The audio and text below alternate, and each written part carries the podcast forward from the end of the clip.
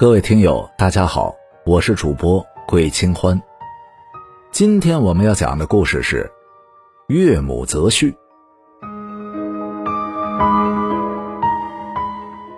有一年的秋天，晋陵人郑风雷上山打猎的时候，发现有一只白狐掉进了他提前设置好的陷阱当中。那只白狐受了很严重的伤，躺在陷阱中是一动也不动，一双眼睛含泪看着郑风雷，看起来十分的可怜。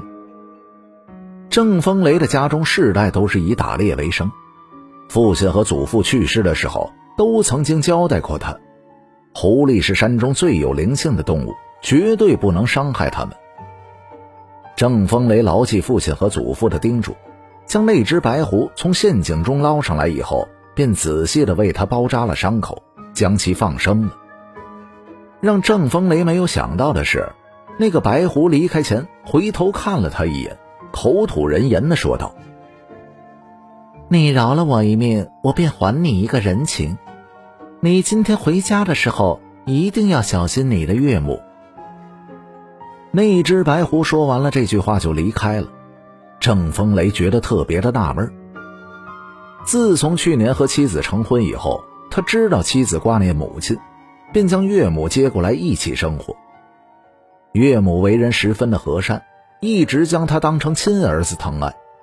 这白虎怎么提醒他要小心岳母呢？郑风雷脑中一直想着白狐的话，根本是无心打猎，随便打了几只山鸡、野兔之后。赶在太阳落山之前回了家，妻子和岳母已经做好了饭菜，他处理好了打来的猎物，便洗手坐下吃饭。可他刚在饭桌前坐下，岳母立刻殷勤地为他夹菜，丰盛的饭菜很快将郑风雷面前的饭碗堆满了。郑风雷不解地看了岳母一眼，发现岳母看他的眼神很不自然，郑风雷又是看向了妻子。妻子却匆忙躲开了他的视线，根本不敢和他对视。郑风雷敏锐地察觉到事情不对劲儿，岳母虽然是疼他，却从未像现在这般殷勤。妻子的样子也像是有事情在瞒着他，而且岳母只是劝他多吃，自己和妻子却是不动饭菜。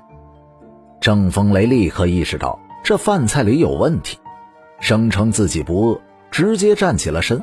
回房间去休息。郑风雷回到房间，等了好一会儿，却不见妻子过来，便出来寻找妻子。岳母听到动静以后，便笑着对郑风雷说道：“素和身体不适，今晚便睡在我的房间，我也能好好的照顾她，免得影响你的休息。”素和是郑风雷妻子的名字。郑风雷看到岳母不让妻子和自己单独的相处，心中立刻的明白，岳母是怕素和会告诉他什么事情。于是郑风雷又想起了白狐的叮嘱，心中隐隐的觉得有些不安，因此他晚上睡觉的时候并没有睡在床上，而是将枕头放在了被子里，自己则是躲在了床下。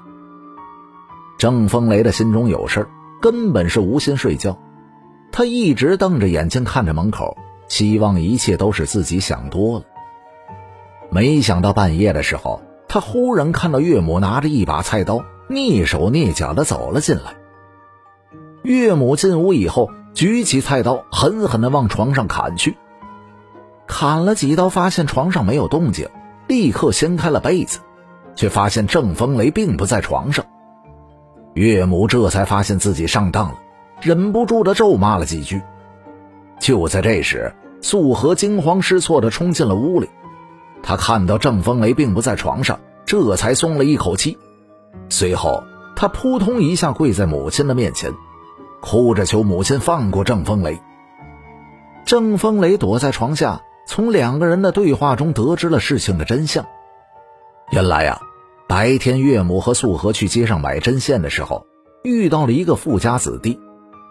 那个人的家中有钱有势，看中了素和的美貌，便想娶素和为妾，并承诺能给一笔不菲的彩礼。岳母想到素荷一直跟着郑风雷过着苦日子，不免心疼女儿，而他更想得到那一份彩礼，过上吃喝不愁、使奴换婢的生活，因此他就答应了那个富家子弟的要求。岳母知道素荷对郑风雷是一心一意，为了让素荷彻底的放下郑风雷，同时也是担心郑风雷不放素荷的离开，这才在饮食中下了砒霜。见到郑风雷没有吃晚饭，岳母才在半夜拿着菜刀找到了郑风雷，想要结果了他。没想到郑风雷是早有防备。郑风雷知道真相以后，再也忍不住的从床下爬了出来。